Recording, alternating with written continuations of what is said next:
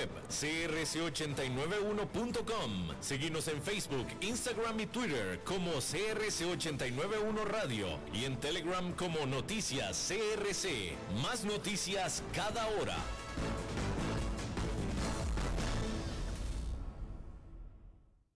CRC 89.1 Radio y Cadena Radial Costarricense no se hacen responsables por las opiniones emitidas en este programa.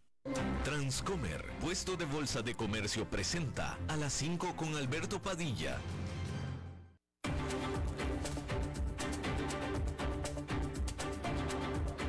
Inicia a las 5 con Alberto Padilla. Un programa diseñado con el objetivo de llevarte diariamente un tema de actualidad, acompañado siempre de reconocidos editorialistas, de lunes a viernes a las 5 de la tarde por CRC 89.1 Radio, a las 5 con Alberto Padilla. Hola, ¿qué tal? Saludos, bienvenidos a esta emisión de A las 5 con su servidor Alberto Padilla. Muchísimas gracias por estarnos acompañando. Gracias por estar ahí. Le mando cálidos saludos desde la señal y las instalaciones de CRC 89.1 en San José, Costa Rica, desde donde estamos transmitiendo hasta el punto en el tiempo y en el espacio en el que usted nos está escuchando, porque estamos saliendo simultáneamente en diferentes plataformas. Por ejemplo, estamos en Facebook Live, en la página de este programa, a las 5 con Alberto Padilla. Estamos también disponibles en el canal de YouTube de este programa así como también en podcast, en las diferentes plataformas más importantes para ello, Spotify, Apple Podcast, Google Podcast y otras cinco importantes plataformas más. Aquí en Costa Rica, este programa que sale en vivo en este momento a las 5 de la tarde, se repite todas las noches a las 10, aquí en CRC 89.1 Radio. En esta ocasión me acompaña al otro lado de los cristales, tratando de controlar los incontrolables, el señor David Guerrero, y la producción general de este programa, siempre poderosa, desde Bogotá, Colombia, a cargo del señor Mauricio Sandoval. Hay que comenzar diciéndole que oficiales, tanto estadounidenses como europeos e iraníes, mantendrán una nueva ronda de negociaciones para tratar de revivir el acuerdo nuclear del 2015 a partir de este jueves en Viena. Este acuerdo que rompió el expresidente de Estados Unidos Donald Trump en el 2018, que rompió unilateralmente, levantó muchas de las sanciones internacionales contra Irán a cambio de restricciones en su programa nuclear. Estas negociaciones que se revivirán este jueves, eh, están mejor dicho, están tratando de revivirse estas negociaciones desde hace más de un año. Todas las partes, sin embargo, dijeron que no esperan mucho de estas negociaciones, cuando menos al principio. Eso fue lo que dijeron. El canciller alemán Olaf Scholz dijo que podría tener sentido mantener operando las plantas nucleares del país, las últimas tres plantas nucleares, en medio de estos eh, de estas preocupaciones, temores por la eh, entrega de energía por parte de Rusia. Y es que estas plantas tienen los planes de cerrar, de dejar de operar para el final de este año. El canciller Scholz dijo estos comentarios mientras visitaba a la turbina de el gasoducto Nord Stream 1 y es que Rusia ha dicho que problemas con estas turbinas es lo que han causado la caída en el flujo de gas desde Rusia hacia Alemania. Por supuesto que la Unión Europea disputa por completo ese argumento.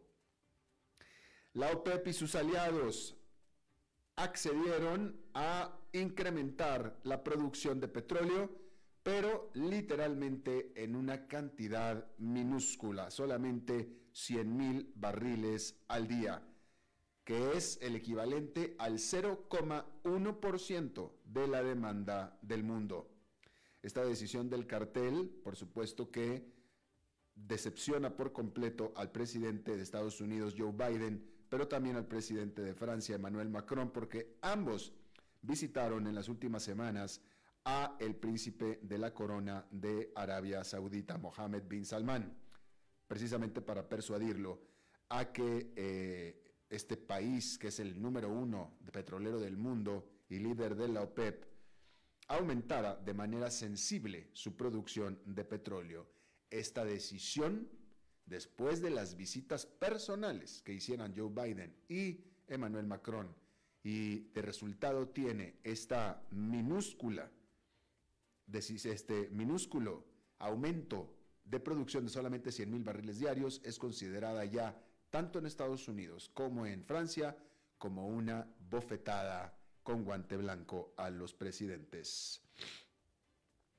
Y bueno, el servicio de ser, eh, eh, mejor dicho, el sector de servicios de la Gran Bretaña registró su peor desempeño desde febrero del 2021 de acuerdo a el índice de compras o índice de, los gerentes de compras que lleva SP Global CIPS UK para el sector de servicios.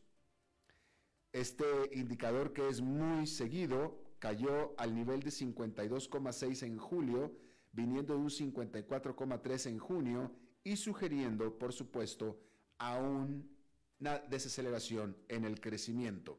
Hay que recordar que arriba de 50 es ya expansión en la actividad en este caso sigue, sigue habiendo expansión, simplemente más lenta. De nuevo, cayó de 54,3 en junio a 52,6 en julio. Y esta lectura es inferior al estimado inicial de 53,3. Esta caída mayor a la esperada eh, se da por efectos de la inflación que ha golpeado a los consumidores y por supuesto también a las empresas. Y bueno, la noticia del día definitivamente es la visita que hizo Nancy Pelosi, la tercer, el, tercer político más importante de Estados Unidos después del presidente y el vicepresidente, a Taiwán. Hay que decir que al yuan de China le ha ido mejor que a muchas otras monedas importantes durante este año ha perdido solamente 6,5% frente al dólar estadounidense, que se ha fortalecido fuertemente. El euro, la libra esterlina y el won de Corea del Sur han caído más del 10%, mientras que el yen japonés ha desplomado casi un 16%. Pero la controvertida visita de la presidente o la presidenta de la Cámara de Representantes de Estados Unidos, Nancy Pelosi, a Taiwán, Recuerda a los inversionistas los potenciales riesgos que conlleva mantener el yuan o invertir del todo en China. Porque la visita de alto perfil de Pelosi a Taipei, donde afirmó el miércoles que Washington no abandonará a la isla gobernada democráticamente, está alimentando los temores de un mayor deterioro en la relación entre China y Estados Unidos, que son las dos economías más grandes del mundo. Y hasta ahora, los efectos negativos sobre este asunto han recaído sobre China, no sobre Estados Unidos. Claro, en estos asuntos preliminares. Aquí la cuestión es qué va a pasar si esto se desarrolla o se desata en una crisis de gran envergadura. Beijing rápidamente informó el lanzamiento de ejercicios militares con munición real alrededor de Taiwán y suspendió las importaciones de arena natural y algunas frutas y pescado, porque resulta que China es el mayor socio comercial de Taiwán. El estallido de las tensiones está alimentando la preocupación entre los inversionistas de que la situación podría escalar a partir de aquí, ya sea intencionalmente o sin darse cuenta. El gobernante Partido Comunista de China reclama Taiwán como parte de China, a pesar de que nunca lo ha controlado. Lo consideran una provincia propia que quiere independizarse. La gran pregunta de los 64 mil es, si China se atreviera a lanzar una confrontación militar contra Taiwán, ¿cuál sería la respuesta internacional? ¿Los países occidentales impondrían duras sanciones económicas como lo hicieron cuando Rusia invadió Ucrania? ¿Qué significaría eso para los inversionistas extranjeros? Y es que China no es Rusia. Excluir a China de la economía global sería una tarea casi imposible, dada su integración con las cadenas de suministro occidentales, la importancia del mercado para las grandes corporaciones occidentales y el poderío manufacturero del país. Porque China es virtualmente la fábrica del mundo. Pero con todo se cierne la amenaza de un tan significativo colapso geopolítico. El yuan ha reaccionado a la baja desde que se confirmó la visita de Pelosi, pero no es el único factor que pesa sobre la moneda de China. Los mercados emergentes en general están luchando por atraer inversiones a medida que aumentan las tasas de interés de Estados Unidos, lo que hace menos atractivo estacionar dinero en lugares de mayor riesgo, o dicho de otra manera, hace más atractivo llevar dólares a Estados Unidos. También hay preguntas sobre el crecimiento económico de China, porque la actividad fabril ahí se contrajo en julio, según datos publicados el pasado fin de semana. Y es que la recesión global dañaría la robusta maquinaria exportadora del país. Y la demanda interna sigue siendo inestable, ya que el país lidia con las réplicas de los recientes confinamientos totales por COVID-19 en las principales ciudades, además de un sector inmobiliario muy vulnerable y que cada día da más señales ominosas. Además, a medida que la economía se tambalea, el Banco Popular de China está en camino de flexibilizar la política mientras que la mayoría de los demás bancos centrales la están endureciendo y eso podría aumentar la presión a la baja sobre el yuan y al alza del dólar. Y bueno, ya Nancy Pelosi partió de Taiwán y hay que decir al respecto que Taiwán tuvo que desplegar jets de guerra para tratar de disuadir a 27 aviones de combate, aviones de guerra chinos, de acuerdo a oficiales de la propia Taiwán, que habían cruzado la zona de defensa de la isla. 22 de esos jets de, eh, de combate chinos, 22 de ellos, cruzaron la línea media que divide a el estrecho de Taiwán. Todas estas acciones se dieron luego de que Nancy Pelosi saliera de Taiwán, donde de nuevo reafirmó la solidaridad de Estados Unidos con esta isla autogobernada democráticamente y que China considera como propia. Nancy Pelosi es la más alta representante de los Estados Unidos en visitar a Taiwán en 25 años. Y resulta que hace 25 años, quien visitó a Taiwán en ese momento fue quien en ese momento era también el vocero o el presidente de la Cámara de Representantes de Estados Unidos. En aquel entonces Newt Gingrich, republicano, Nancy Pelosi es demócrata. Pero ahí tiene usted esta situación. Por cierto, en nuestra entrevista de hoy vamos a seguir hablando de este asunto, de la importancia y las implicaciones de esta visita y de las relaciones entre China y Estados Unidos. Eso será en nuestra entrevista de hoy. Bueno, hay que decir que lento pero continuamente se están dando señales de mejoría en las cadenas de suministro globales, situación en última instancia que podría reducir la inflación más alta en cuatro décadas. La mayor naviera y transportadora de carga del mundo, Maersk, durante la presentación de sus resultados, elevó su pronóstico de ganancias anuales.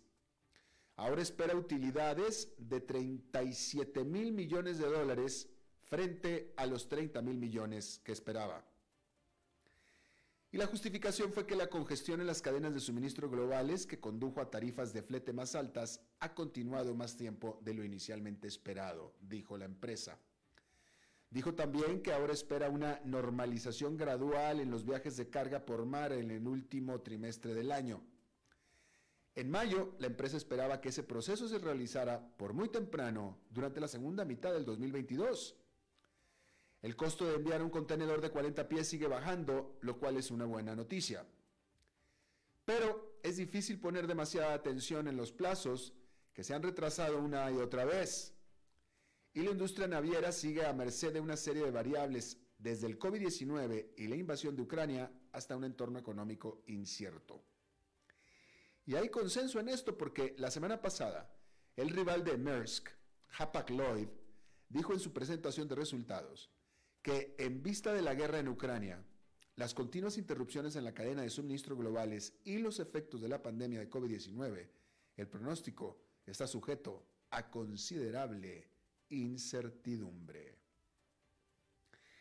Eso es en cuanto a, las empresas de logística y las cadenas de suministro.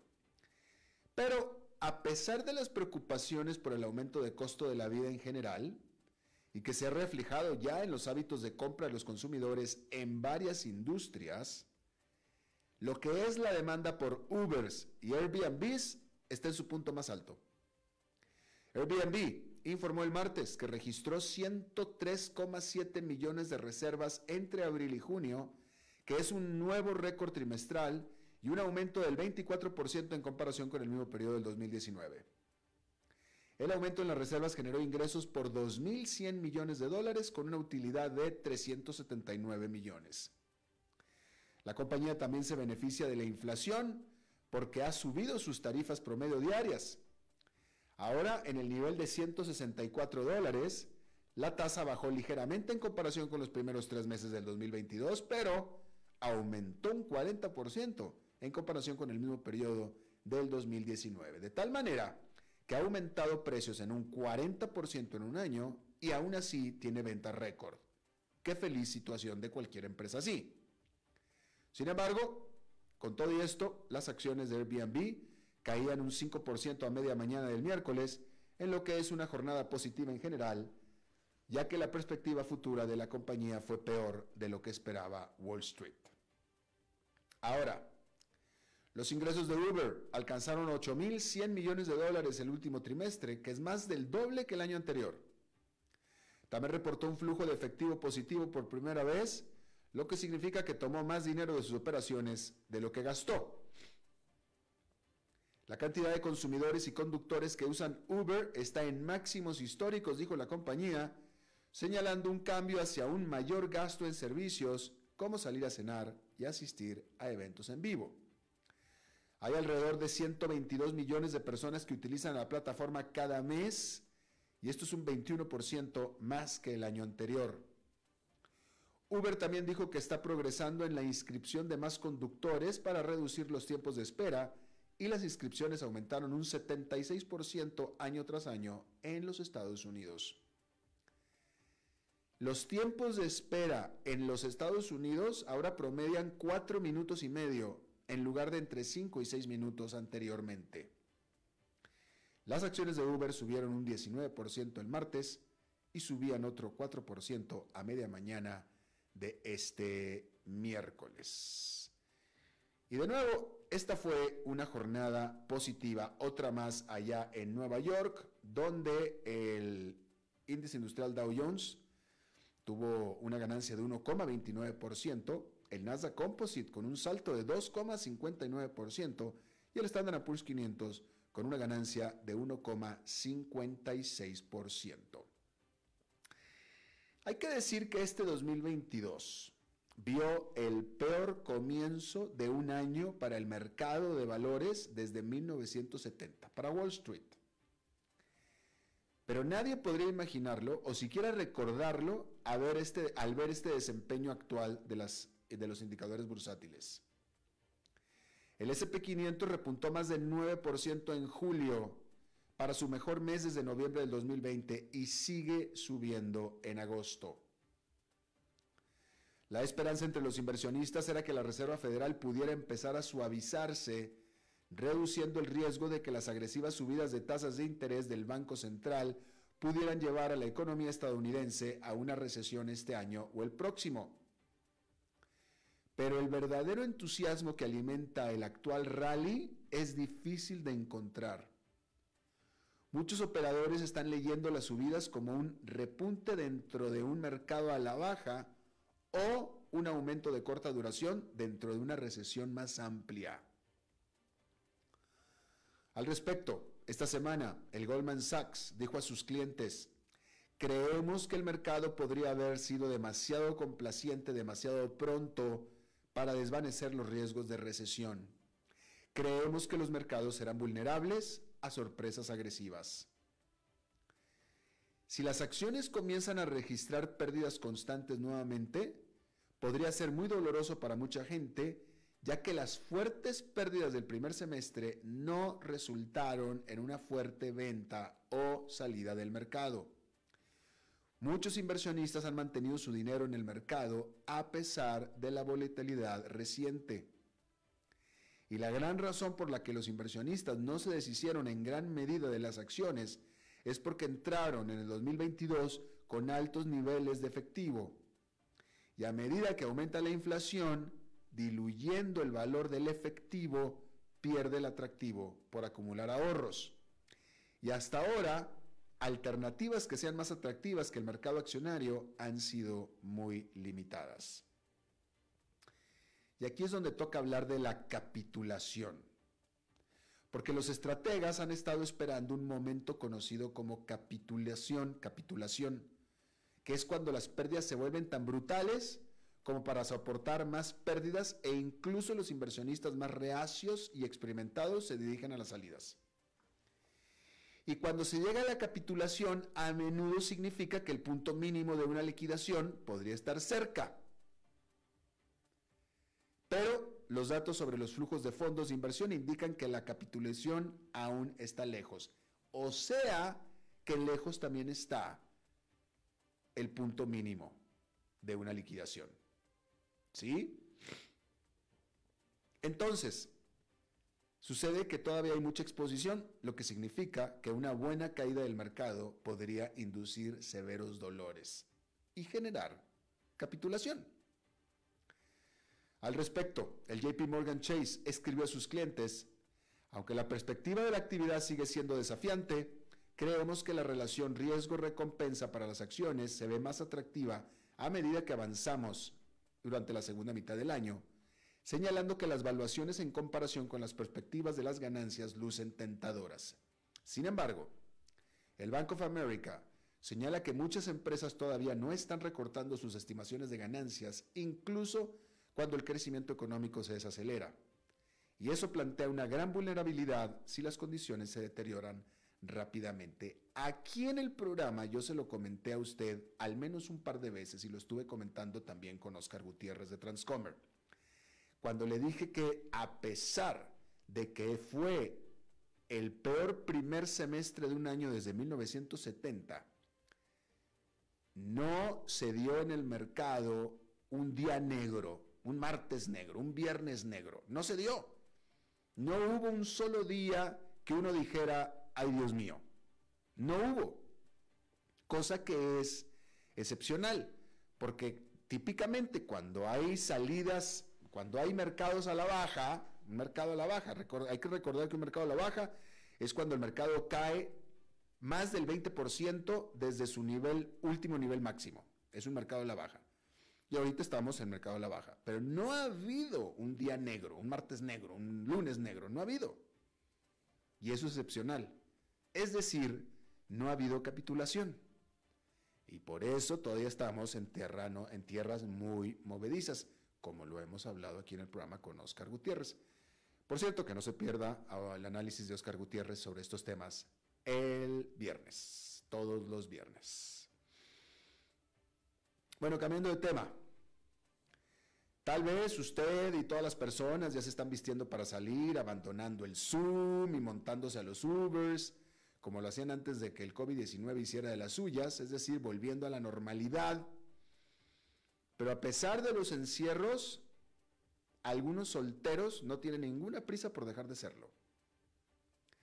Match Group, que es el mayor propietario de aplicaciones de citas en el mundo, con una cartera que incluye Tinder, Hinge, y OkCupid dijo el martes que la pandemia aún afecta el comportamiento de los usuarios y perjudica su negocio. Al reportar sus resultados, la empresa dijo a los analistas que si bien las personas en general superaron los confinamientos y entraron en una forma de vida más normal, su disposición a probar productos de citas en línea por primera vez aún no ha vuelto a los niveles premios previos a la pandemia. Aclarando que el compromiso de los usuarios preexistentes ha aumentado, pero atraer nuevos reclutas sigue siendo un desafío. Los ingresos crecieron un 12% año tras año, el último trimestre a 795 millones, por debajo de las expectativas de Wall Street. También registró una sorpresiva pérdida operativa de 10 millones de dólares. Las acciones se desplomaban más del 17% en las operaciones vespertinas del miércoles y han perdido un 42% en lo que va del año. Match Group, la empresa, dijo que la compañía intentará cambiar el rumbo haciendo cambios en su producto y agregando más funciones como transmisión de video en vivo. También ve un enorme potencial de crecimiento en Asia, lo que apunta a la adquisición del año pasado de HyperConnect de Corea del Sur. ¿Usted qué opina de estos sitios para conocer gente, para salir, para encontrar pareja en línea? ¿Usted qué opina? Bueno, también depende de qué edad tenga usted, ¿no? Pero, eh, o sea, pues una cosa es, en realidad la pregunta que yo voy a hacer, o que estoy haciendo es, ¿usted qué opina de encontrar romance en estos sitios en línea? Porque claro, conocerse se conocen, hay diferentes grupos, están los meetups y etcétera. o sea, de, conocer gente se conoce, esa no es la pregunta. La pregunta es, encontrar pareja, encontrar una relación de largo plazo. ¿Usted cree que es posible? ¿Usted qué experiencia tiene? Yo tengo una experiencia de una de mis mejores amistades, de mis mejores amistades, una persona muy, muy, muy cercana a mí, una mujer eh, que eh, encontró a su marido en una de estas aplicaciones y lleva ella ya felizmente más de cuatro años casada con un tipazo, porque yo lo conozco a él, tipazo, tipazo, tipazo, tipazo, estoy muy contento por mi amiga, porque encontró a un gran hombre y tienen una gran, gran relación y se conocieron en línea.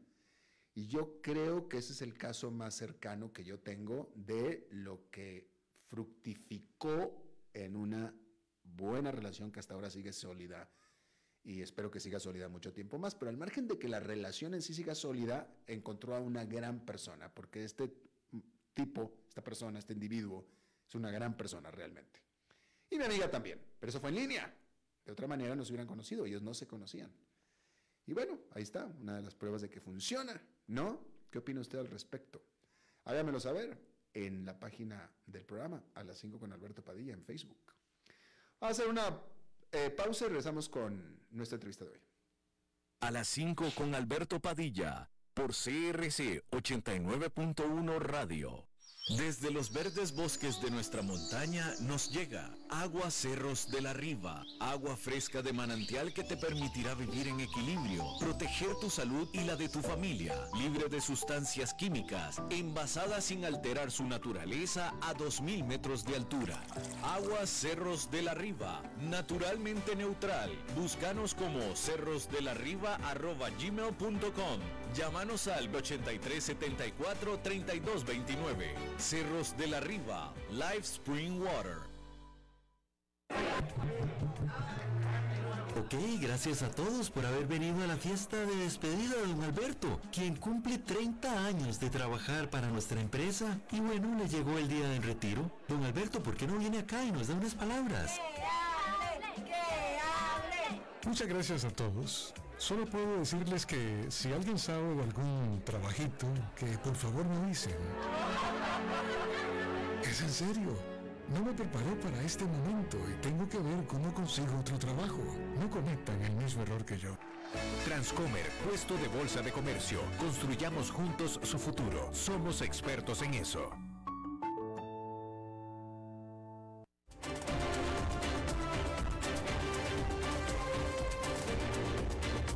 Seguimos escuchando a las 5 con Alberto Padilla. Gracias por continuar con nosotros. Vamos a analizar eh, esta visita, esta decisión y las implicaciones de la decisión de Nancy Pelosi, la líder de la Casa de Representantes de Estados Unidos, de visitar a Taiwán a pesar de que se sabía que no le iba a gustar nada a China y de las amenazas de China. Y para eso está con nosotros y le agradezco mucho y me da gusto saludarlo de nuevo. Guillermo Pacheco, analista político y de seguridad, y de Defensa. Actualmente es asesor de seguridad y defensa del Security College en Washington, Estados Unidos. Guillermo, bienvenido, me da gusto saludarte de nuevo.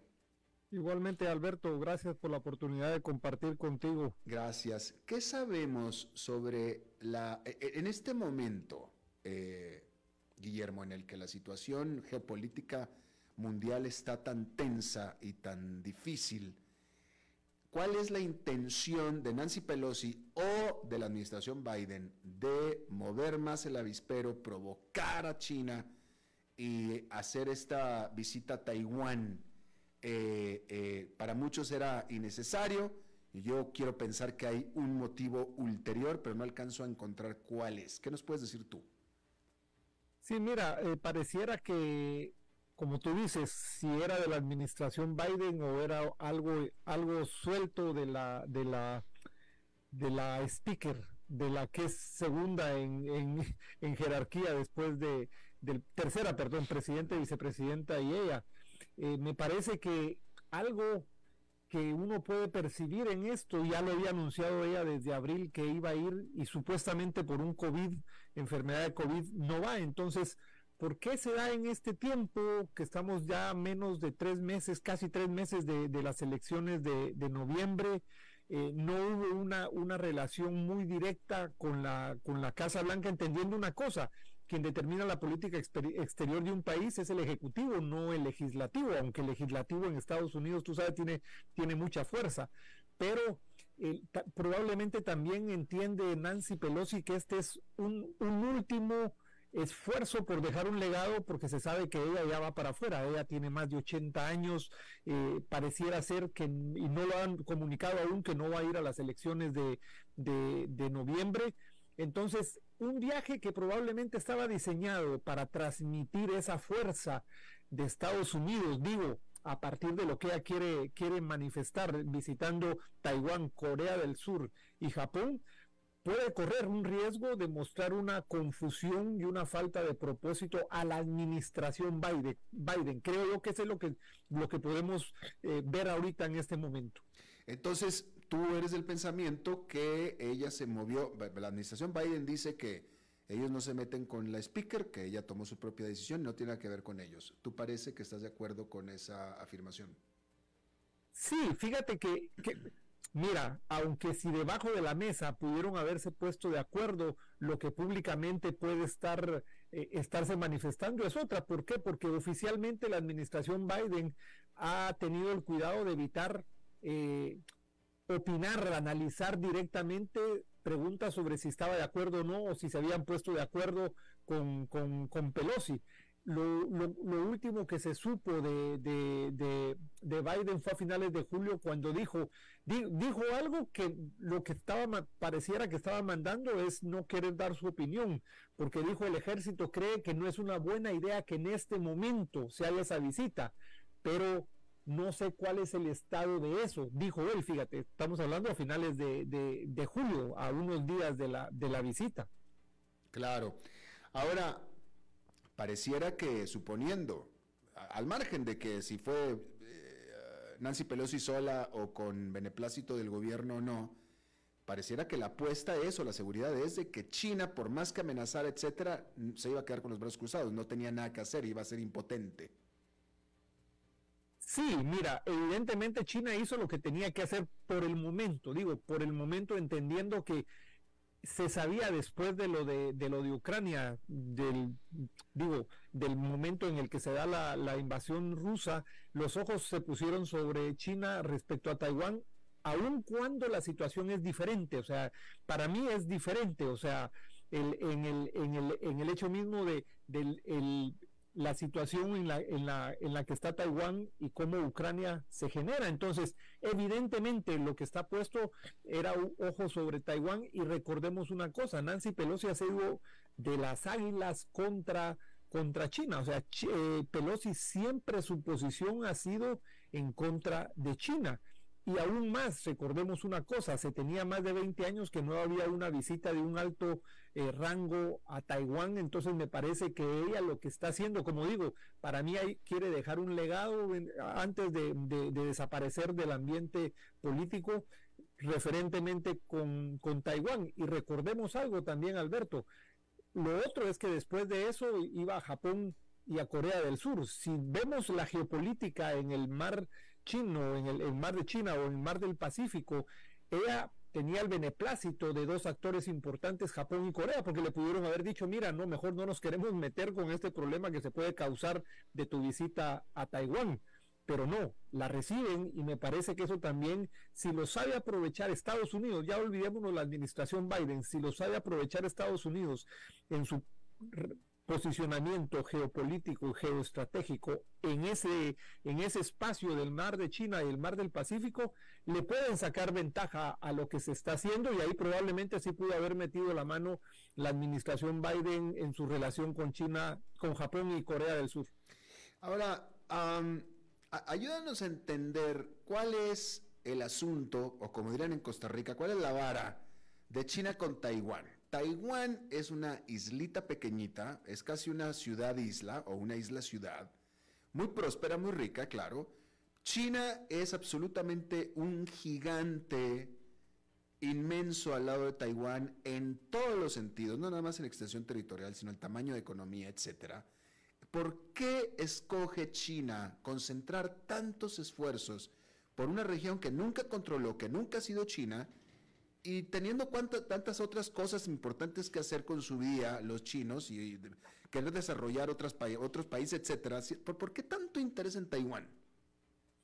Mira, yo pienso que es algo, es algo del nacionalismo, de, digo, recuerda que Taiwán sí, sí fue parte de China eh, en, el, en, los 40 cuando Chiang Kai-shek produce todo este tema de separación, es donde queda, va quedando, va quedando, pero creo que Xi Jinping lo está retomando como un, como algo, pongámoslo de una manera eh, referente a lo de, a lo de, a lo de Ucrania, en el sentido mismo de la influencia europea y de Estados Unidos dentro de Ucrania y cómo esto para Putin él, él no dio de buena manera. En el caso de Taiwán está un poco alejado porque incluso la diplomacia de China ha ido aislando cada vez más a Taiwán. Tú estás en Costa Rica, recuerda, Costa Rica votaba siempre por Taiwán y se dice en los ámbitos diplomáticos que por un estadio Costa Rica vendió a Taiwán y se quedó con China nacionalista.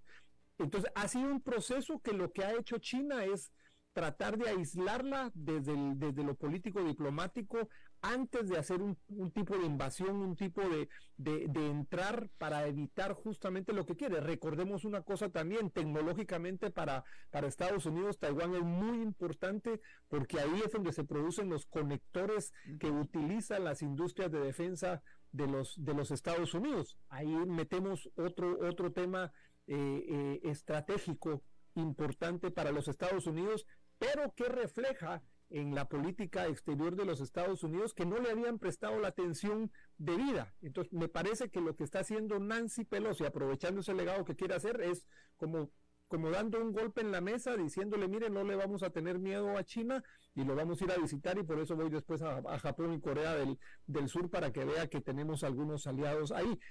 La pregunta es, ¿por qué se da en este momento, eh, eh, cuando, como tú dijiste, cómo está la avispero? Pero creo yo que pesa mucho el que las elecciones sean en menos de tres meses. Yo creo que la, presidencia, la administración Biden lamentablemente está preocupado en algunos temas internos, como por ejemplo eh, hacer la guerra a la Corte Suprema, y no se preocupa tanto de lo que se tiene que preocupar como es esto importante de, del viaje de Pelosi. Estás diciendo que, estás diciendo acaso que esta, esta visita y este tema es un distractor, es una, es una manera de aparentar eh, poner al presidente y al gobierno de Estados Unidos como fuerte ante la debilidad que tiene internamente y la certeza de perder las elecciones de medio término? Fíjate que en parte sí, mira, recuerda lo que se da también eh, eh, junto, no, uno pareciera decir, bueno, estaba junto o no el, el ataque en Afganistán para líder de, de, Al Qaeda, pero pareciera ser que esto ya venía un proceso de inteligencia y que se da casi en el, en, en el, en el mismo tiempo.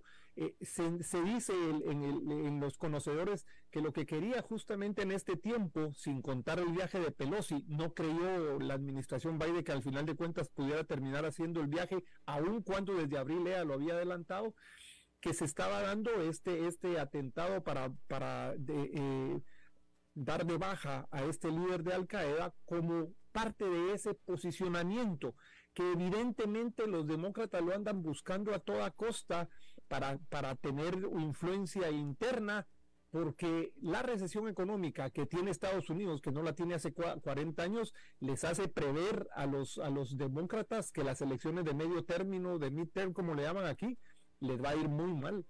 Definitivamente, todo parece indicar más, me parece a mí que les va a ir muy mal, efectivamente, pero por la situación económica, por la inflación y etcétera. Sobran motivos, pero yo creo que al final el estadounidense vota con el bolsillo. Ah, pero déjame te vuelvo a preguntar, Guillermo, porque en el caso hace, hace un momento estabas haciendo una comparación sobre Ucrania con Rusia y de Taiwán con eh, China. En el caso de Ucrania con Rusia, eh, eh, el alegato principal es que la OTAN y Estados Unidos provocaban a Vladimir Putin amenazando con poner bases de la OTAN, etcétera, en Ucrania que hace frontera con Rusia.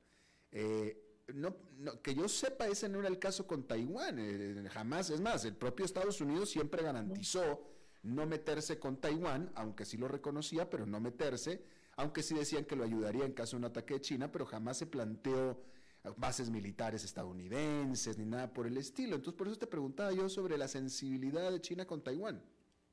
Sí, la diferencia es, mira, creo que lo que hace diferente el tema, Alberto, es Ucrania, OTAN, eh, eh, Europa. Y lo que hace eh, Taiwán es que Taiwán está, por decirlo así, en una posición geopolítica, perdón, geoestratégica diferente. Entonces, por eso era que China, a, partir de, febrero, los ojos de muchos analistas era qué va a hacer China con, con, Taiwán y, la acción que ha, que ha tomado China en, seguirlo viendo como lo ha seguido viendo, revela que ellos no quieren posicionarse para que tenga un, un, apoyo Taiwán, entendiendo una cosa, eh, lo, que, lo que hizo China en estos sobrevuelos de los, de, los aviones de guerra, ahora con el viaje de, de Pelosi, reflejan también que el interés tanto no es Taiwán como isla, como tú muy bien dijiste lo que tiene Taiwán, sino son, es el reposicionamiento que quiere hacer eh,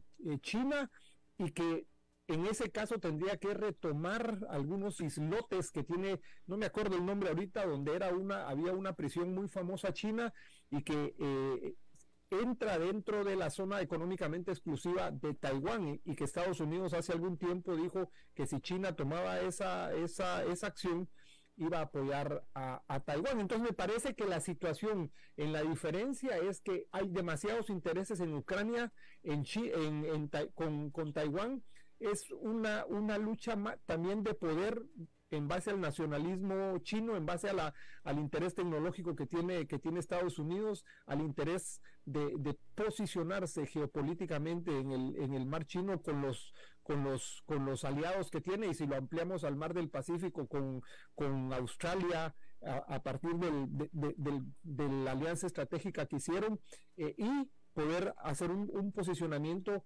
frente a China en base a ese liderazgo que China quiere seguir estableciendo. Bueno, entonces ya Nancy Pelosi ya fue y se fue, ya salió de ahí, ya eh, Estados Unidos o Nancy Pelosi estuvo ahí a pesar de las severas amenazas chinas. Yo no recuerdo haber a China amenazado tanto y tan severamente y aún así lo hizo. Mm. ¿Qué sigue ahora? ¿Qué va a hacer China? ¿Qué, ¿Qué va a pasar? Mira, China lo que va a hacer es, mira, China también entiende una cosa, veamos, veamos algo. China puede abrir un espacio militar y no tenemos que borrar eso, tampoco tenemos que creer que China no va a hacer nada. O sea, me parece que China puede abrir un espacio militar. Eh, recordemos que cuando Biden dice del ejército que no está preparado, el desgaste que ha tenido el ejército de los Estados Unidos en el mar Pacífico, eh, y el, es, cierto, tiene una de las armadas más poderosas y aunque China ha estado tratando de subir rápidamente su armamento en, en, en armada, es cómo hacer para que si se da un espacio militar, se reduzca al, al, ahí con, los, con los aliados. Por eso creo yo que la reacción japonesa y coreana del sur eh, refleja de que en dado caso China abra un espacio militar que para mí está presente, yo no lo descartaría. Eh, no estaría ni siquiera Estados Unidos, Taiwán con Estados Unidos solo, sino que estarían con Japón y Corea del Sur. Claro. Bien, Guillermo Pacheco, analista político y de seguridad y defensa desde Washington. Te agradezco mucho haber charlado con nosotros de nuevo. A ti, Alberto, gracias por la oportunidad siempre. Un abrazo. Un abrazo. Vamos a hacer una pausa y regresamos con más. A las 5 con Alberto Padilla, por CRC 89.1 Radio. Ok, gracias a todos por haber venido a la fiesta de despedida de don Alberto, quien cumple 30 años de trabajar para nuestra empresa. Y bueno, le llegó el día del retiro. Don Alberto, ¿por qué no viene acá y nos da unas palabras? Muchas gracias a todos. Solo puedo decirles que si alguien sabe de algún trabajito, que por favor me dicen. Es en serio. No me preparé para este momento y tengo que ver cómo consigo otro trabajo. No cometan el mismo error que yo. Transcomer, puesto de bolsa de comercio. Construyamos juntos su futuro. Somos expertos en eso.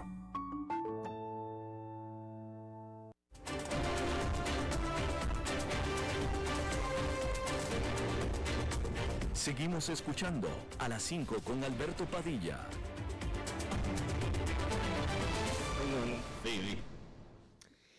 Bueno, es miércoles y los miércoles es cuando toca con, con Maritza. Maritza. ¿Cómo estás? Muy bien, Maritza. ¿Y tú cómo estás? Muy bien, muy bien. ¿No fuiste a hacer la de, romería? La romería. Sí. No, Maritza, no fui a hacer la romería. No, no, no. No soy, no soy yo muy ferviente. ¿O febril? No, febril sí soy, pero no soy ferviente. ¿O candente? Ardiente también, pero no ferviente. Este, mi amor, ¿cómo estás? Bastante bien, te lo agradezco mucho, bastante bien. ¿Cómo, cómo seguiste tus hemorroides? Yo no estoy malo de mis hemorroides, pero no tengo hemorroides, este, mi querida Maritza. Gracias por preguntar, pero no tengo hemorroides. ¿Cómo me decías? ¿Sabes que un día te voy a tener que enseñar? Porque yo no sé dónde sacaste tú. yo no sé dónde sacaste tú que yo tengo hemorroides. Me lo dijiste, mi amor, me lo dijiste a mí y a todos los que nos escuchan. Yo no pude haber dicho eso porque yo no tengo hemorroides. No, ¿qué tuviste? Ah, alguna vez sí. Ah, ah entonces no me lo estoy inventando. Por eso ah. digo, ah, bueno, pero ¿cómo seguiste? ¿No te he vuelto a dar? No, no me ha vuelto a dar. Ah, bueno, eso fue esporádico. Definitivamente. Gracias por preocuparme. Ah, bueno. Oíme, este, y que eh, eh, no hay nada nuevo en el tintero. No, Maritza, estábamos hablando de la visita de Nancy Pelosi a Taiwán. Viste, ay, pero ¿por qué se hizo semejante de Pelosi? Despelosi, tú lo has dicho. Oíme, pero todos aquellos tanques y aquella cosa por la visita de la Nancy, pero mi vida, ¿vos me puedes decir por qué? O sea, ¿cuál es el miedo? Bueno, pues es que es un asunto muy complejo, este, que acabamos de tener una entrevista de 15 minutos al respecto eh, y bueno, pues son tensiones geopolíticas. China cree que Taiwán es de ella y le molesta que Estados Unidos considere a Taiwán como un país independiente cuando China dice, no, no lo consideres independiente, me pertenece a mí. Pero a ellos qué les importa lo que piensa Estados Unidos de, Taiwán. Bueno, pues porque, bueno, pues este... Que Taiwán, corregime, pero ¿verdad que Taiwán es una isla? Es una isla pequeñita, pequeñita. Sí, fíjate que yo, eh, eh, eh, a veces yo hablo tanta tontera y, y es, mira, pero sí, es interesante hablar con vos también de esto. Muchas gracias, te lo agradezco mucho. Este, te recomiendo mucho que sigas el podcast del programa. Ay, mi amor. Bueno, fíjate que la Nancy Pelosi hizo un, un despelote con eso y se ha hecho otro despelote en Cartagena, en Colombia. ¿Cartagena de Indias? Sí. Es un lugar hermosísimo. Dicen, yo no conozco, pero dicen que es, bueno, he visto fotografías cuando quieras, cuando quieras te llevo a Cartagena. Oíme, pero ¿qué es? ¿Que vos tenés algún tipo de apartamentito? Me encantaría tener un departamento en Cartagena, es muy lindo. Y lo tendría en, el, en, la, en la zona amurallada, en el centro de la ciudad. Ay, llévame. Te voy a llevar, es muy lindo, es una ciudad hermosa. Sí, es maravillosa. Y fíjate que ahí tienen la costumbre de este de llevar eh, a, los turistas, a, quien quiera, en volantas. ¿Sabes qué, ¿Sabes qué es una volanta? Eh, recuérdame una, eh, este, ¿cómo le digo que es una volanta? De, que, que, que, un carruaje, una carroza. Sí, sí que, que, lo, llevan los caballos. Mm, una, carroza. Una carreta, sí. Sí, este, jalada por, por caballos. Donde iba la, este, la cenicienta. Sí, sí, sí, sí, es una carroza. Bueno, gracias, y, ¿Y qué pasa en Cartagena? Entonces, fíjate que iba, este, se armó un revuelo. Y, es que esto te puede parecer sencillo, pero no lo es. Iba una pareja.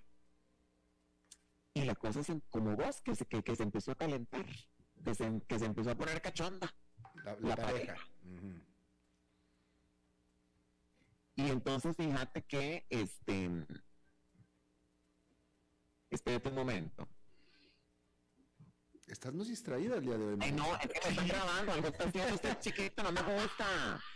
Bueno, perdona, entonces fíjate que ibas a, ibas a, ibas a esa gente en esta carroza, ¿no?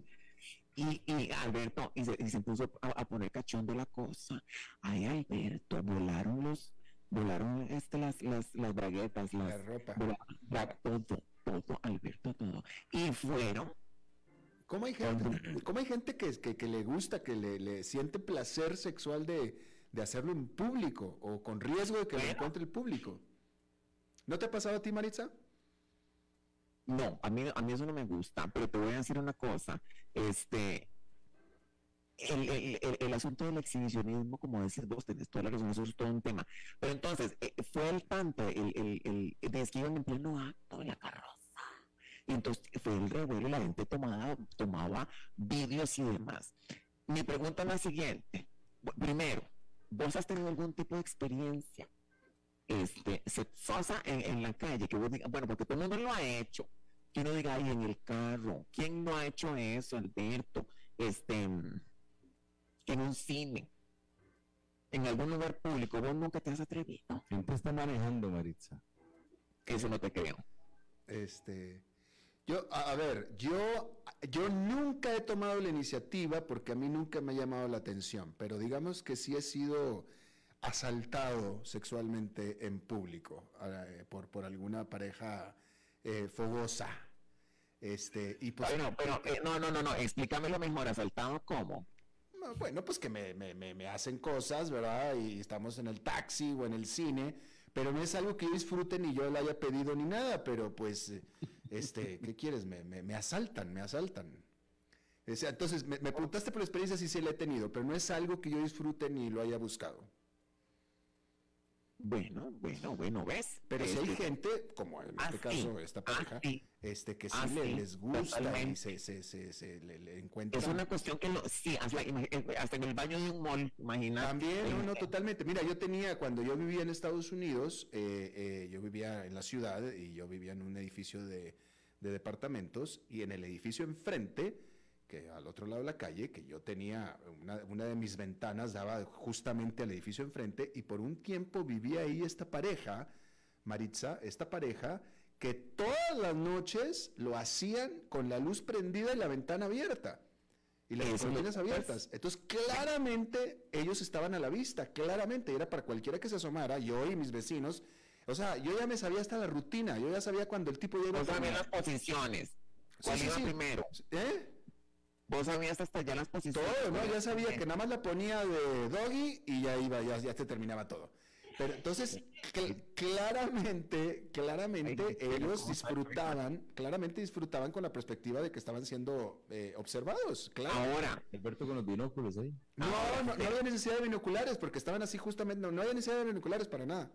Todos con palomitas. Ahora, te voy a decir una cosa. como Michael Jackson. Te voy a decir una cosa.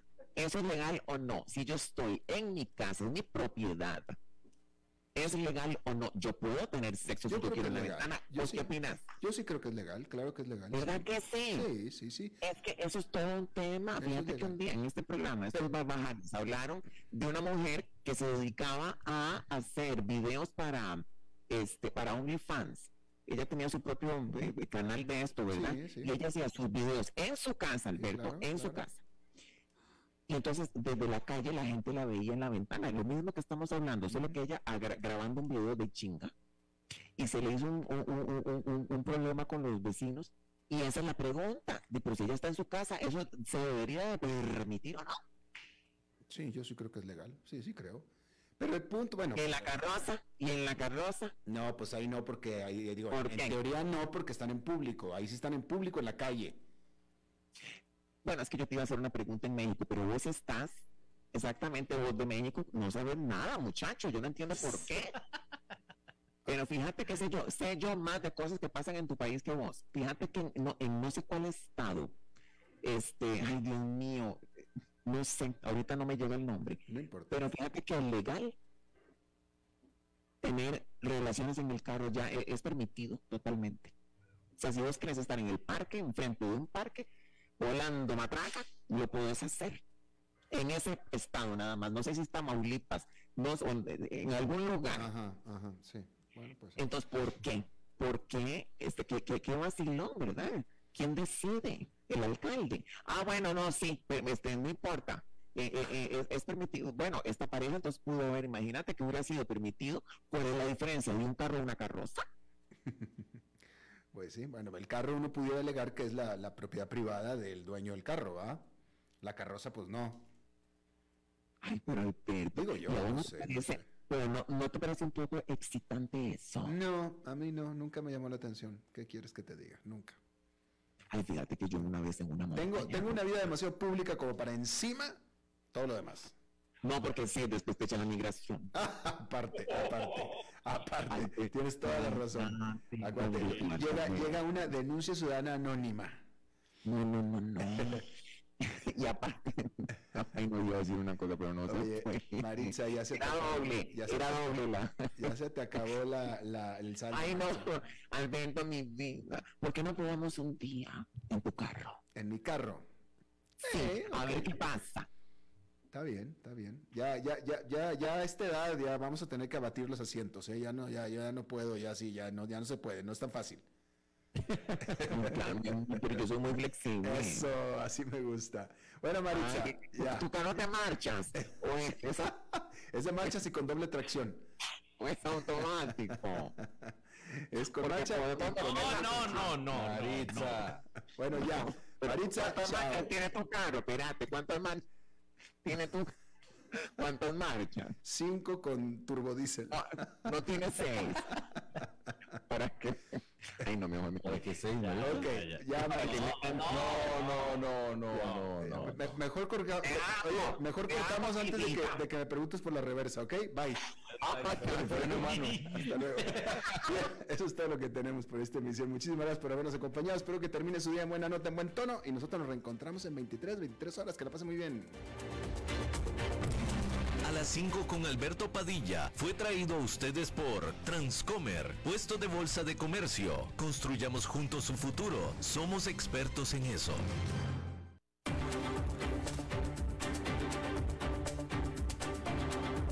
Concluye a las 5 con Alberto Padilla. Un programa diseñado con el objetivo de llevarte diariamente un tema de actualidad, acompañado siempre de reconocidos editorialistas, de lunes a viernes a las 5 de la tarde por CRC 89.1 Radio, a las 5 con Alberto Padilla.